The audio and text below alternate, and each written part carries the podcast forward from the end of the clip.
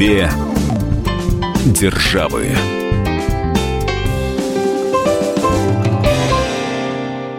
Приветствуем всех слушателей радиостанции «Комсомольская правда». С вами Алексей Осипов, собственный корреспондент «Комсомольской правды» в Нью-Йорке. И журналист «Комсомольской правды» Ольга Медведева. Леш, вот ты знаешь, а, недавно было заявление наших властей о том, что мы вышли из кризиса, и а, опросы социологические, которые проводят разные компании, а, говорят о том, что россияне стали экономить меньше. И наметилась вот такая вот тенденция.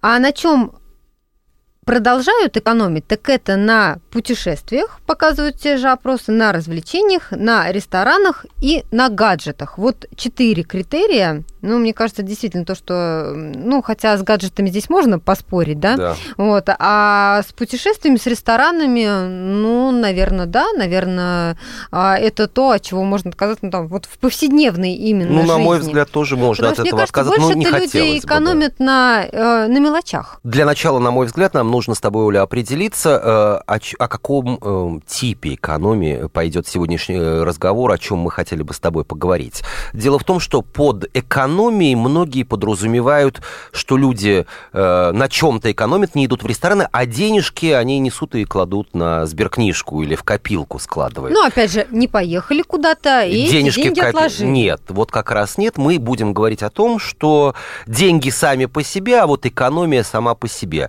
Э, И для начала э, стоило бы определиться, ну, скажем так, в характеристиках, что ли. Э, На твой взгляд, на твой опыт, Оля, россияне являются экономной нацией или нет? Мне кажется, нет.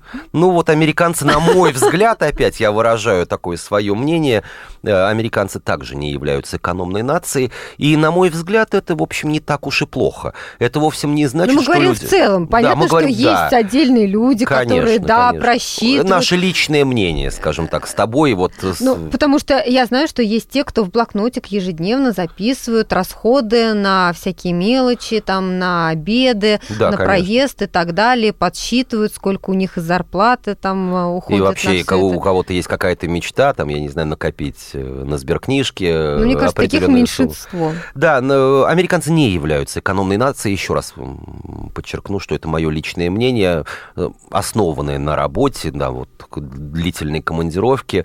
И в первую очередь об этом как-то я говорил в одной из программ, но все-таки меня не очень э, до сих пор понятна вот тенденция чисто американская э, своеобразной закредитованности. То есть люди идут, берут кредиты, берут ипотеку, берут э, деньги, в- занимают в банке или в кредитных компаниях на тех или иные нужды. При этом у них есть какие-то сбережения. И когда ты задаешь вопрос, а под какой процент вот лежит, ну, я сейчас фантазирую, ваш миллион долларов, люди отвечают мне, там, сейчас процентная ставка в Америке очень невысокая, где-то 1%, и даже еще меньше, если ты хранишь деньги в банке. Э, А под какой процент вы взяли кредит, тот же миллион долларов? Я его взял там под 5%. И вот эта логика, почему люди не пользуются своей вот, э, своим этим жирком, своими сбережениями, вместо этого перекредитовываются в банке под высокий процент, мне совершенно непонятно. Да, экономисты нередко приводят э, в пример Америку, что там кредитные проценты можно списать с налогов и так далее, и так далее. Да нет, их невозможно списать с налогов. Исключение только одно – это ипотека. Ипотечные Мгм. кредиты действительно можно списать, получив своего рода послабление. Но когда ты зарабатываешь, ведь налоги списываются с чего? С заработанной суммы. А если ты получаешь зарплату тысячу долларов в месяц, а списать тебе необходимо налоговых процентов на 100 тысяч в год. С чего ты их списывать будешь? Ты не платишь столько налогов. А с нуля никто возврата тебе или перерасчета не делает. То же самое, как в России. Есть социальные вычеты, но если ты не, заработ... не заплатил налогов, с чего тебе, э, безработному, эти социальные вычеты будут производиться? Э, Поэтому не до конца мне не то чтобы ясно, а совсем непонятна эта Ну, потому ситуация. что у тебя все-таки вот этот русский менталитет, потому что мы а, боимся кому-то быть должными. То есть вот это, вот, знаешь, и жить вечно. Почему вот люди у нас боятся а, брать ипотеку? Ведь это дело даже не столько в деньгах, сколько Ну, не боятся же, берут. Ну, берут. берут, но все равно этот психологический момент, почему откладывают какое-то время, потому что ты будешь должен 25 лет, ты будешь должен банку, и знаешь, и страшно. Это подтверждают и специалисты. Давай послушаем психолога Наталью Варскую. Ну, во-первых, это можно объяснить тем, что периоды стабильности экономической и в Америке, и в европейских странах, они гораздо длиннее, чем в России. Россия только недавно, можно сказать, 90-е годы были не так много времени прошло. И после 90-х были всякие угрозы и дефолтов, и какие-то вот, ну, нестаби- нестабильности, скачки курсов и так далее. Хотя бы этого одного уже достаточно, чтобы люди опасались. Ну и кроме того, тоже опять-таки, наверное, менталитет разный, конечно, потому что, как бы ни говорили, что э, россияне долго жили под каким-то гнетом, они все-таки более свободолюбивые и менее склонны э, к такому вот э, порядку. Потому что, взяв э, кредит и ипотеку, человек тем самым себя встраивает как винтик э, в какую-то систему. Но он уже обязан иметь работу, хочет, не хочет. А русскому человеку или россиянину ему это не свойственно. Такие всякие бунтарские дух витает, и какие-то вдруг неожиданно желание все бросить и начать и так далее. Метание. Мне непонятна американская психология. Люди покупают, ну, например, автомобиль э, в рассрочку, оплачивают кредитной карточкой, проценты по э, овердрафту на креди... э, по кредиту вот, кредитных компаний достигают и 12, и 20 процентов. И у людей порой бывает вся сумма будем считать, в копилке. Могли бы просто купить. Могли бы просто... Нет, они готовы вот пере... переплатить, потому что вот это какая-то непонятная э, условная выгода. Вот вы понимаете, я же буду 36 месяцев или 48 Но месяцев платить платежи. Они вроде бы это просчитывают, хотя на самом деле мне кажется, что нет. Э, легко посчитать, сколько же под 20% годовых ты будешь оплачивать вот этот автомобиль, э, когда у тебя есть действительно вся сумма или больше большая часть суммы. Э, в этом случае нет никаких ни налоговых вычетов, никаких налоговых льгот, но люди это делают, и опять же, э, как-то я приводил вот э, статистику в одной из наших программ, вот, да, говорят, что американцы, уже устоявшаяся экономика, соответственно, наследства угу. большие, на самом деле нет. И я разговаривал с адвокатами, разговаривал с сотрудниками налоговых органов. Процент людей, которые оставляют своим наследникам хоть что-то в Америке ничтожно мало. Это только какие-то громкие истории, там, я не знаю, с Майклом Джексоном или вот недавно почившим в Бозе Хью Хефнером. Возможно, они оставляют миллионы своим наследникам, и то все это под вопросом. А основных... Не факт, что наследникам, да? Да, и, и не факт, что наследникам, но не суть важно. Все остальные оставляют долги, потому что за жизнь накапливается столько процентов, и тоже для меня было удивление, э, хотя, кстати, вот в России, я так понимаю, что сейчас тоже есть такая возможность, э, газетное объявление объявления, рекламы банков, рекламы всевозможных финансовых институтов пестрят рекламой, э, сообщениями о том, что можно у нас перефинансировать. То есть люди взяли кредит под 1%, э, там, X лет его платили или ипотеку, сейчас проценты понизились, можно пересмотреть договор, можно выплатить, переплатить. В общем, получается, что с уплатой всех комиссионных и штрафов э, шило выходит на мыло. на мыло, но люди все равно это делают, люди все равно зачем-то вот перефинансируют. Э, получают определенные, конечно, какие-то выгоды, какие-то послабления, меньше становятся платежи. Э, люди научились пользоваться какими-то финансовыми инструментами, но факт остается фактом. Вот э, как раз перефинансирование, так называемое, вот в том числе ипотеки, это один из инструментов сэкономить в Америке, и люди этим активно пользуются. Вот на чем конкретно можно сэкономить, поговорим об этом в следующей части нашей программы. С вами Алексей Осипов и Ольга Медведева. Две державы. Мы начинаем наш эфир. Хватит веселиться. Накажу. Можно без всего этого пафоса, а? Как-то поспокойнее. Все, серьезно давай. Давай. Я Андрей Норкин. Я Юлия Норкина по понедельникам и вторникам с 18 до 20 часов по московскому времени. Главные новости, события и факты. Программа «120 минут».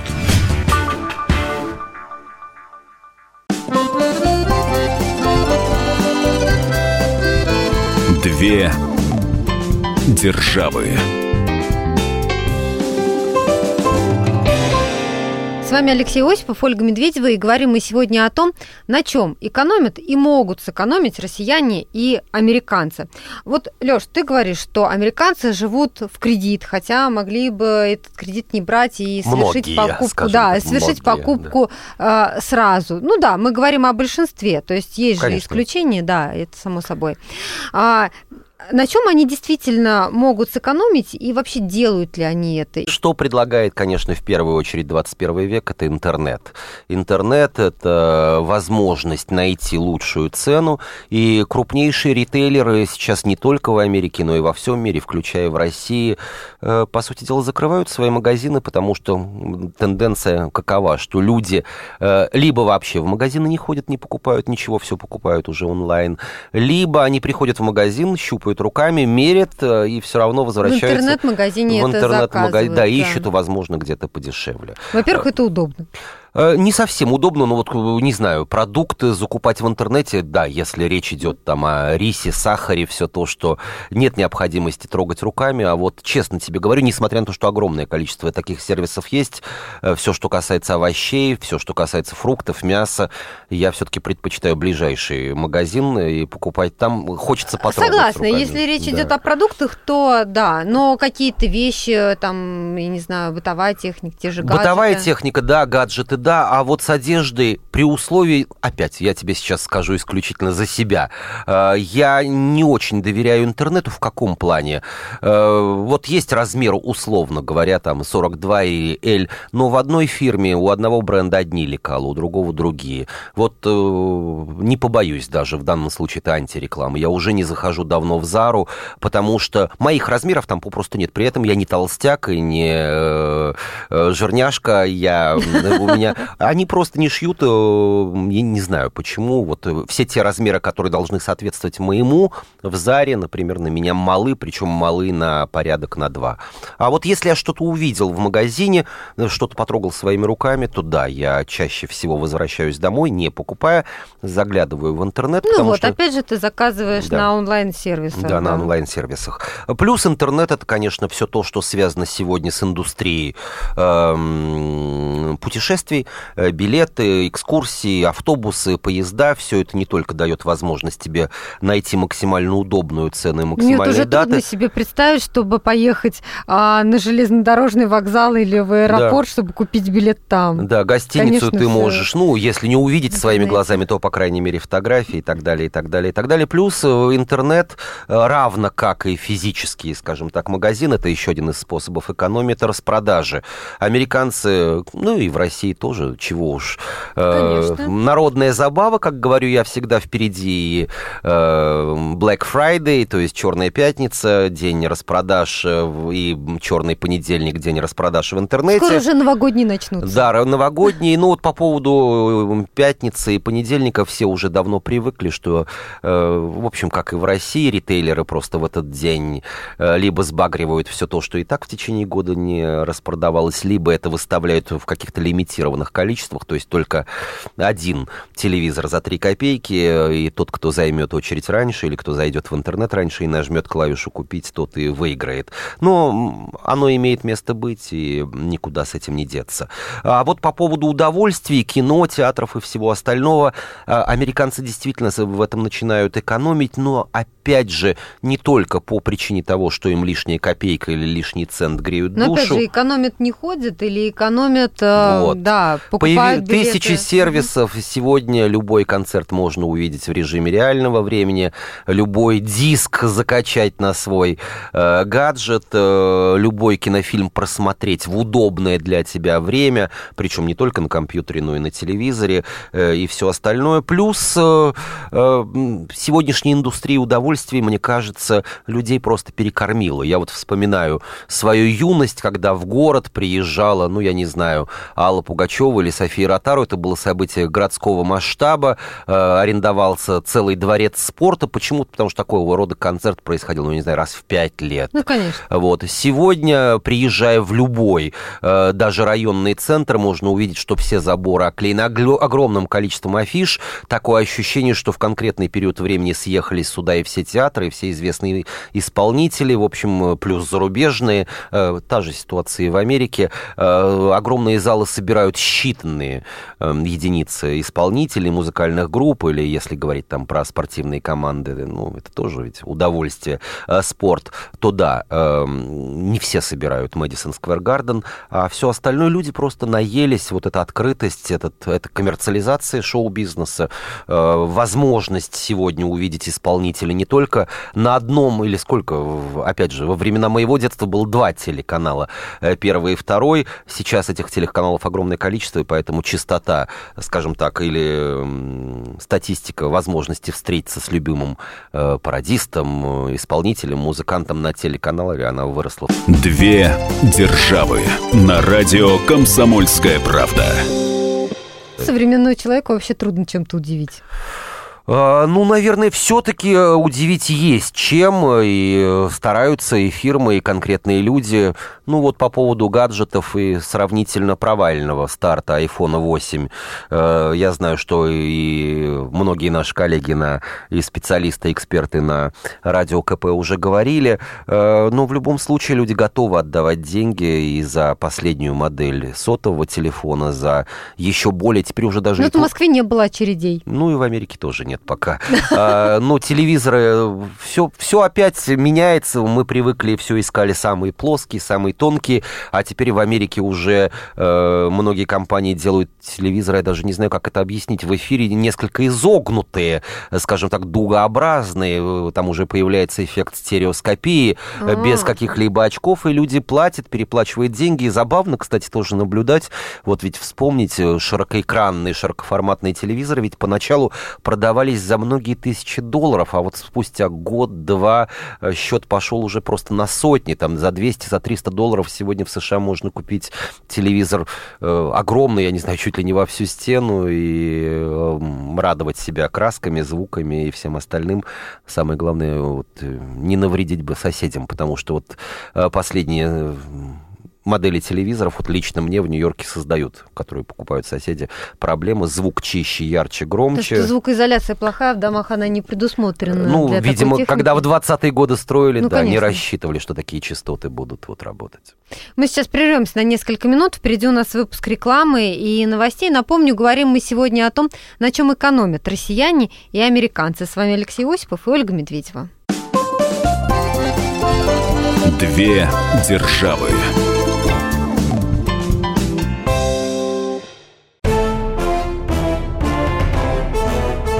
Товарищи солдаты и офицеры российской армии. Полковник Баронец разрешает обратиться. Звоните и задавайте накопившиеся вопросы. Угроза НАТО, жилье для военнослужащих и перевооружение России. Обо всем этом Виктор Баранец знает лучше других. Программу «Военный ревю» слушайте по будням с 5 вечера по московскому времени.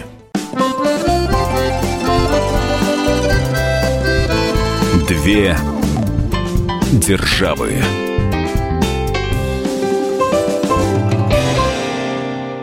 С вами Алексей Осипов, Ольга Медведева, и говорим мы сегодня о том, как экономят американцы и россияне. И мы перечислили уже массу просто способов, на чем можно сэкономить, но причем не отказывая себе э, в удовольствии, а просто тратя меньше денег на какую-то покупку или на какое-то там развлечение или на какое-то а, путешествие. Леш, ну ты вот затронул тему налоговых льгот. Вот действительно это можно сэкономить? Э, не только сэкономить, но и даже заработать в определенной степени. Я сейчас говорю про Америку э, социальные, вернее, налоговые льготы. Там, правда, Трамп недавно объявил о реформе, о своих предложениях по минимизации или оптимизации налогового бремени для частных людей, для компаний.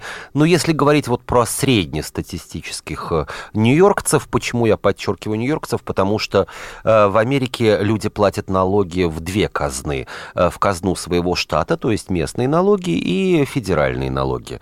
В конце года, точнее в начале следующего года, человек подает налоговую декларацию и отвечает в ней на огромное количество вопросов.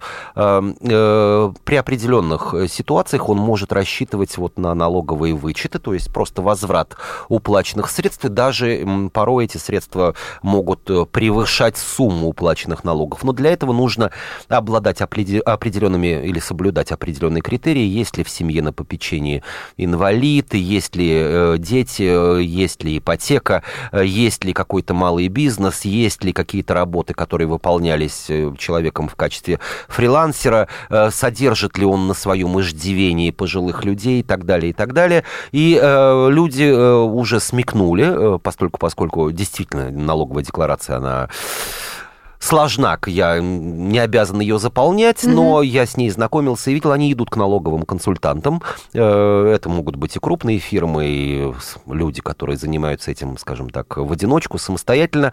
И вот тут начинается всевозможная оптимизация. Да, в Америке ничтожная доля налоговых деклараций проверяется, и шанс быть застигнутым врасплох он невелик, но, в общем, социальная ответственность достаточно велика. Э, одновременно она идет нога нога, э, рука об руку или нога за ногу э, с тем, что люди пытаются каким-то образом оптимизировать свои налоги, ну, скажем так, немножко греша перед законом, они сообщают о том, что у них есть инвалиды, они сообщают о том, что их на э, какие-то завышенные суммы они тратили на лечение или на обучение своих детей. Ну, вообще такая бумажная волокита. Это бумажная волокита, которая все больше и больше уходит в электронный вариант, скажем так, и э, правды ради я не знаю, хорошо это или плохо, мне кажется, что все-таки хорошо.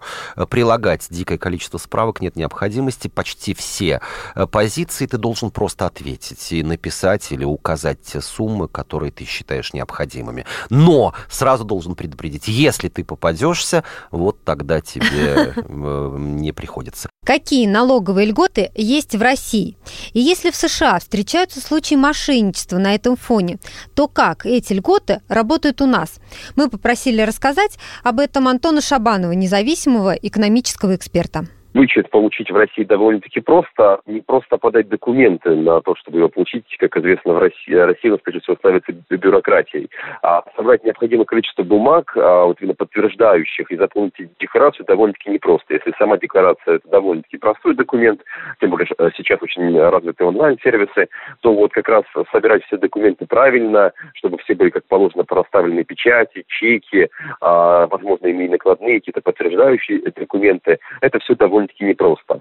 Что касаемо количества этих вычетов Российской Федерации, то оно на самом деле огромно. А, в налоговом кодексе а, целая глава посвящена именно налоговым вычетам. Мы можем получать вычеты с покупки жилья, с образования, с медицины, а, даже с инвестиций. Вот недавно появился индивидуальный инвестиционный счет. То есть э, количество вычетов, оно огромно. Не всегда мы, а, прежде всего, умеем этими вычетами правильно пользоваться. Не стоит забывать, что вычеты – это наше право, но не обязанность государства их нам предоставить, если мы сами их не потребуем. Поэтому часто мы о них забываем. Ну, а что касаемо схем мошенничества, связанных с а, налоговыми вычетами, ну, их практически нет, потому что стоят довольно-таки жесткие ограничения по тем суммам, которые единократно, либо в пределах одного календарного года может получить человек. Суммы эти довольно-таки э, небольшие в рамках большого мошенничества, а наказания довольно-таки строгие. Поэтому просто нет никакого смысла мошенничать вот именно с э, налоговыми вычетами. Скажем так, овчинка выделки не стоит, и можно, если попадешь на таком жульничестве, заработать себе срок, либо какое-то наказание много строгих. Ну, на самом деле, это зависит еще от того, какой именно тип налогового вычета. Но один из самых популярных в последнее время это налоговые вычеты с покупки жилья, а там сумма достигает до 2 миллионов рублей. Есть и определенного рода трюки, которые мне, скажем так, не очень понятны. Вот, например, в штате Нью-Йорк э,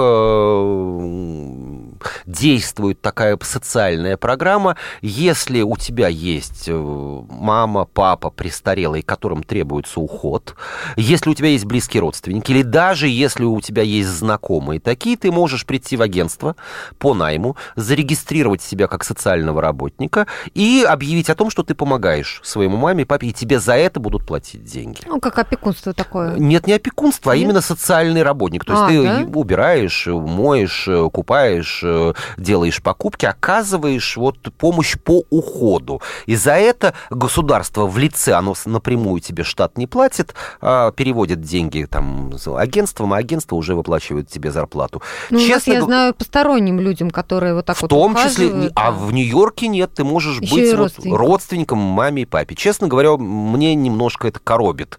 Э, как это вот получать деньги за уход э, за родным человеком, за чужим, понятно. Ну, вроде как это твоя обязанность. Опять да, же, это психологический, да, момент такой, да. да. Но на самом деле что делают ушлые?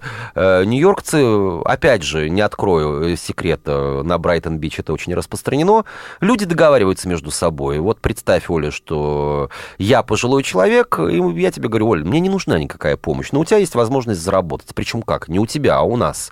Ты идешь регистрировать, я буду подписывать тебе каждый раз, что ты приходил, убирала, там, помогала мне, делала мне маникюр и так далее, и так далее. Но зарплаты твои, ты уж делись со мной, ты, я тебя не сдам, а ты меня не сдашь. И вот так вот люди окучивают по одному, Обалдеть. по два знакомых, получая друг за друга деньги. Честно говорю, это в рамках закона, но меня вот это коробит, потому что э, не раз и не два вот я был в гостях. Я бы даже сказала, что это просто лазейка такая в законе. Лазейка, да, не в законе, а вот в существующей социалистической индустрии именно Нью-Йорка, mm-hmm. потому что когда жители других штатов приезжают, они удивляются вот этой программе, говорят, что такой лафы, такого коммунизма они давно не видели. Две державы на радио «Комсомольская правда».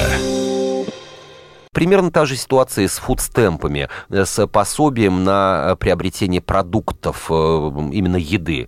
Можно пойти в социальный отдел, заявить, сказать, что у тебя нет никакого дохода и вообще э, живешь ты очень бедно, тебе на карточку ежемесячно, ежемесячно в зависимости и от твоего финансового состояния, и от количества членов семьи, есть ли дети или нет, будут переводить, ну, там, 200-300 долларов. На эти деньги поесть одному человеку очень даже будет удобно и хорошо в течение месяца никто не проверяет на самом деле, что Ничего ты из себя представляешь. Вполне возможно, что ты тайная долларовая миллионерша. Но люди получают, и что это? Экономия? Конечно, на мой взгляд, это экономия. Куда от этого деться? Ну, это такое, знаешь, попахивает легким мошенничеством. Люди, да, попадаются, и опять же, открывая брайтонские газеты, не раз и не два я читал всевозможные репортажи из залов суда, когда наших соотечественников привлекали, когда дамы в манто, живущие в престижных жилых комплексах, в общем, оказывается, на протяжении многих лет спокойно эту помощь получали, но все-таки их взяли за лапу. Ну а уж о мошенничестве с медстраховками, э, это, наверное, тема для отдельной программы. Нет, расскажи, интересно.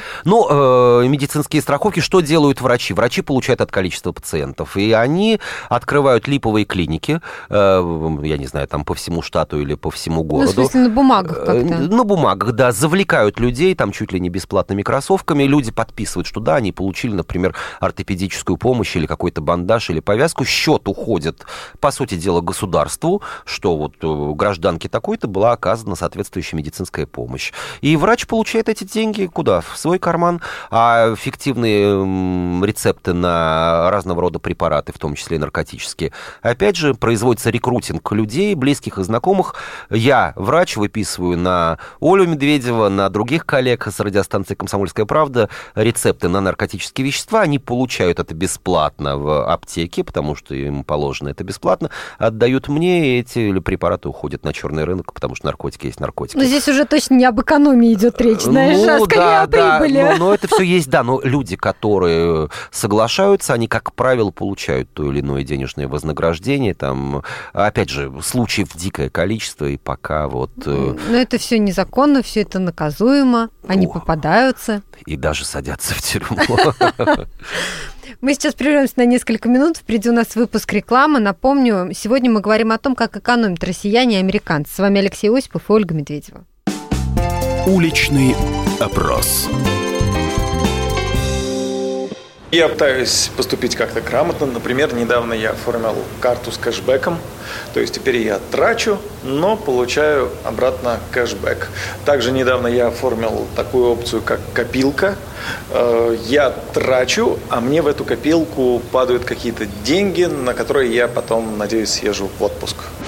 Стараюсь покупать одежду по скидкам, ловлю какие-то ночь шопинга бывает во многих торговых центрах. В том числе рассматриваю покупку одежды в секонд-хендах, хороших, качественных. В Москве их очень много, где хорошая одежда вообще не ношенная и по очень большим скидкам. А, я не планирую длительные поездки за границу и вообще отдыхать по России заранее. Я всегда сижу и отслеживаю горящие путевки, туры, которые могут очень выгодно попасться. Вот, и я их выбираю и так экономлю. Ну, во-первых, э, я перешла на трехтарифный счетчик, и теперь вот какие-то такие энергозатратные вещи, типа там стирки или приготовление еды в мультиварке или зарядки телефонов и прочих гаджетов я делаю исключительно по ночам, когда самый дешевый тариф, соответственно, я стала меньше платить за электроэнергию. Вот. И еще я ежемесячно перепроверяю свой тарифный план на телефоне, смотрю, какие у меня там расходы, выговариваю ли я те минуты, которые у меня заложены в мой тарифный план, если нет, тогда перехожу на более дешевый. Уличный опрос.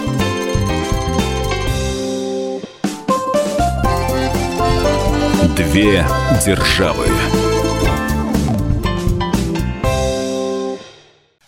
Товарищ адвокат! Адвокат! Спокойно, спокойно. Народного адвоката Леонида Альшанского хватит на всех. Юридические консультации в прямом эфире. Слушайте и звоните по субботам с 16 часов по московскому времени.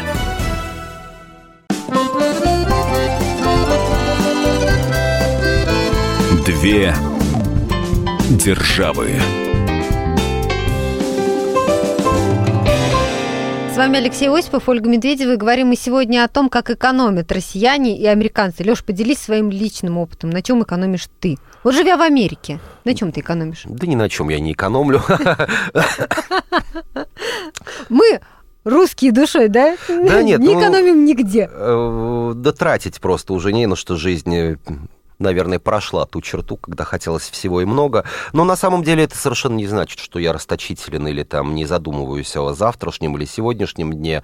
Э, такие вот, если самые простейшие лавхаки, э, я ничего не покупаю сегодня, э, ну, скажем так, солидного, дорогого. Это касается одежды и гаджетов, и билетов на концерты куда угодно, не посмотрев самого выгодного предложения в интернете. Это опыт. Это опыт. Ну, это не опыт, это еще и, наверное, все-таки э, свойство современного человека, имеющего отношение к интернету и знающим, как им пользоваться. Э, экономия действительно может порой достигать э, солидных сумм, солидных процентов. В конце концов, если речь идет о командировке, о приезде в Москву, разница в цене на билет сегодня и на через неделю позже порой может достигать 200-300 процентов. Это, в общем, солидные деньги. Здесь с тобой абсолютно согласна, да. потому что сама много езжу, и поэтому поэтому да, всегда вот сравниваю цены на разных ресурсах. Я отказался от городского телефона, от обычного проводного телефона. Я просто понял, что современному человеку э,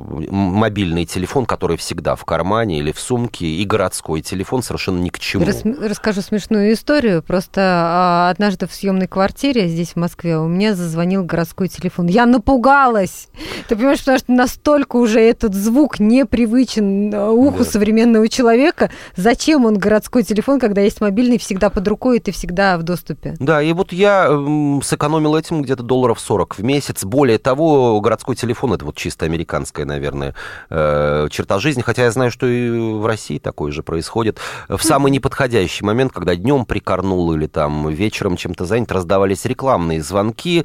Э, соцопросы всякие. А, соцопросы, все что угодно. Это очень сильно раздражало, и в результате я отказался. Э, я просматриваю время от времени, не могу сказать, что я занимаюсь занимаюсь этим регулярно, ну, где-то раз в полгода, раз в год я просматриваю предложения вот от поставщиков основных услуг современного человека. Что предлагают э, компании мобильной связи, какие пакеты, и если я вижу, что экономия существенна, я это меняю. Номер остается, вот провайдер телефонной связи за три года командировки в Америке я менял уже раза четыре, наверное. Mm-hmm. Та же самая ситуация с кабельным телевидением и с интернетом. Э, смотрю, как, чего, где. Медицинская страховка. Сравниваю предложение. Страховка квартира, я имею в виду имущество, потому что, не дай бог, что-то протечет, я залью соседей или мои э, джинсы и кроссовки сгорят в огне. Э, это такая экономия на будущее в случае чего. Также каждый год страховку нужно возобновлять, и я смотрю, а кто предлагает условия на ближайший год дешевле, экономичнее и все остальное. А вот чисто американские, ну, скажем так, э, лайфхаки, я, честно говоря, был один раз удивлен, когда, э, оказавшись, ну, все мы там бываем в туалете, я вдруг увидел, что в смыв... из смывного бачка э, крышка приоткрыта и э, ребро кирпича э, торчит. И я, я, то ли люди, я решил там, своя, такая русская, опять же, черта, люди в бачке прятали ценности от грабителей. Я удивленно спросил, а в чем дело? А люди мне объяснили, что они живут в доме, в котором есть счетчики на воду, в моем нету. А, и с каждым смывом у них из бачка на один кирпич утекает меньше воды. Э, Ее достаточно для того, чтобы Слушай, все ну, было чисто. Я думала, такого могут только русские догадаться. Ну вот, это были русскоязычные. А, русскоязычные Да, это были русскоязычные американцы. Ну вот такая вот Много экономия объяснений. воды, да. Две державы на радио «Комсомольская правда». Я э, очень не люблю, вот когда э, в ванной, ну, это, наверное, женская черта или семейная, там, э, скажем так, черта, когда стоит огромное количество каких-то пузырьков, баночек и всего Приходи, остального. я покажу тебе, сколько их Да, бывает. я минималист. И я очень оценил, когда несколько компаний, э, производящих средства по уходу э, и гигиене, по уходу за телом, стали выпускать гель для душа и шампунь два в одном. Один пузырек. Я думаю, что мужчины меня все поддержат. Это настолько удобно, э, что не нужно уже держать два пузырька, э, два флакона, не нужно беспокоиться, что там закончится один, а второй не начнется. Всем уже давно известно, что, в принципе, налито э, в один, то, в два разных флакона примерно одинаковый химический там и ароматизирующий состав, и шампунь от геля для душа мало чем отличается.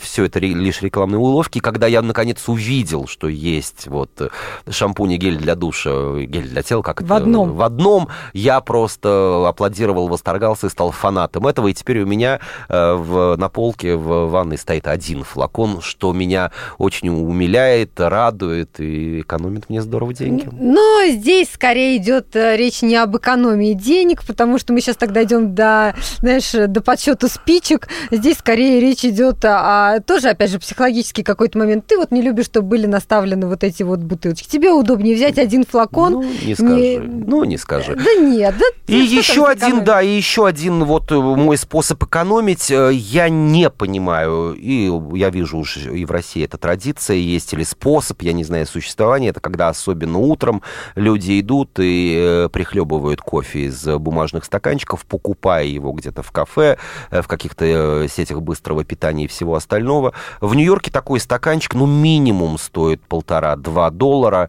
И каждое утро в день э, за, за количество рабочих дней, пусть будет 22 там или 23, угу. в общем, по сути дела 100 долларов. А ведь покупая кофе, все равно ты э, не сегодня, так завтра еще и какую-то булочку, еще и какой-то круассан прикупишь. Я этого не делаю, но не делаю этого не э, по причине скупости своей или жадности, э, или по причине того, что я там сам хорошо варю кофе. Мне просто непонятно и кажется крайне неудобным, как можно на ходу пить кофе из стаканчика. Я, видимо, вот ну, не умею Надо есть, говорит белую. Стол, да. Нет, я просто не умею, я обязательно обольюсь. Кофе. Я обязательно обольюсь. Плюс ко всему, вот вопрос элементарной гигиены, он меня беспокоит, потому что, ну, э, ладно, тебе нужно идти. А вот если, э, а люди это делают, они делают это и в метро, ведь нужно схватиться за поручень, ведь нужно там задеть э, дверь приходится руками. И все это в руках, и все это стаканчик, и все это ты там открываешь, размешиваешь сахар.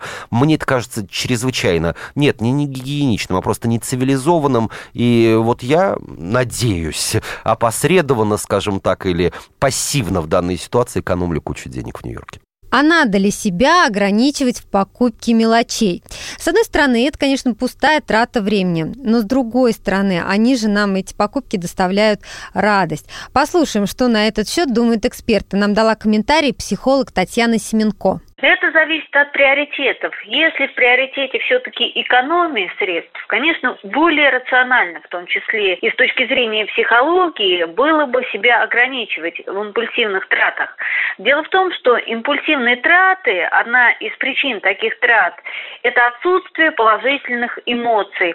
И вот человек делает эту импульсивную покупку, а, но этот приток позитива длится недолго, когда человек уже понимает, что вещь его, вот как ребенок с игрушкой, быстренько наиграется, все, дальше это не настолько интересно, эта вещь уже не приносит такой радости. И поэтому лучше положительные эмоции получать из других источников, из таких, которые принесут более продолжительную радость. Ну а мы прощаемся с вами, друзья, до следующей недели. С вами были Алексей Осипов и Ольга Медведева. Две державы.